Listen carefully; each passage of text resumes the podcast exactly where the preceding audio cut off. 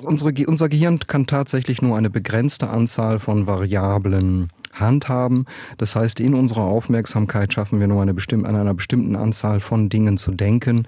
Das sind meist sechs bis sieben. Und wenn das angefüllt ist mit Dingen, die eben dafür notwendig sind, um den eigenen Alltag, den Familienalltag, den Alltag der Kinder und all das, was dazugehört, zu organisieren, ist es tatsächlich schwierig, in einem bestimmten konkreten Moment noch zusätzlich Dinge abzuspeichern, beziehungsweise manchmal sind Dinge auch abgespeichert, aber wir können sie in einem konkreten Moment nicht abrufen, weil auch hier wieder die Aufmerksamkeit auf was anderes gerichtet ist.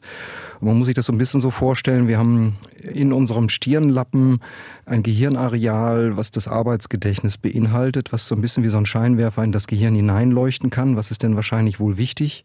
Und dort werden so alle Aufgaben reingefüllt, die, die wir aktuell erledigen müssen. Und dieser Scheinwerfer kann auch nach außen gerichtet sein, um eben auch darauf zu reagieren, ob in der Umwelt etwas Wichtiges passiert.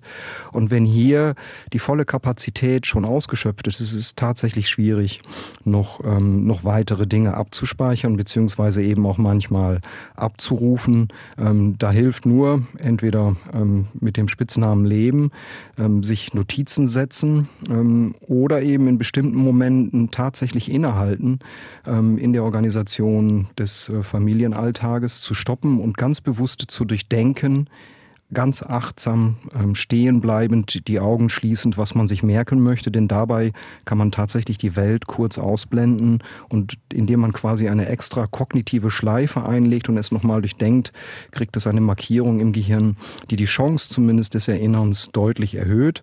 Aber auch hier muss ich sagen, das sollte man auch nicht zu häufig machen, denn tatsächlich liegt doch eine gewisse Gnade in dem Fall im Vergessen, mhm. damit wir handlungsfähig bleiben in der nächsten Situation.